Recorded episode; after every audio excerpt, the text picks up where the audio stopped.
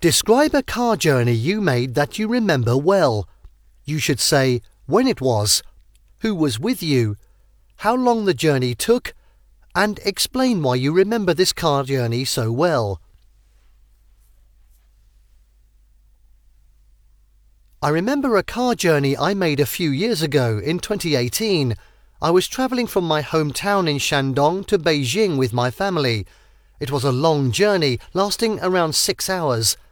We started early in the morning around 6 am and arrived in Beijing at noon. My parents, my sister, and I were in the car.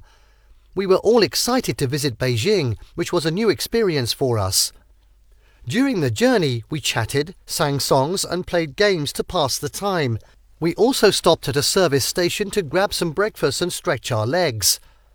I remember this journey so well because it was my first time visiting Beijing and I was thrilled to see the city's famous landmarks like the Great Wall and the Forbidden City.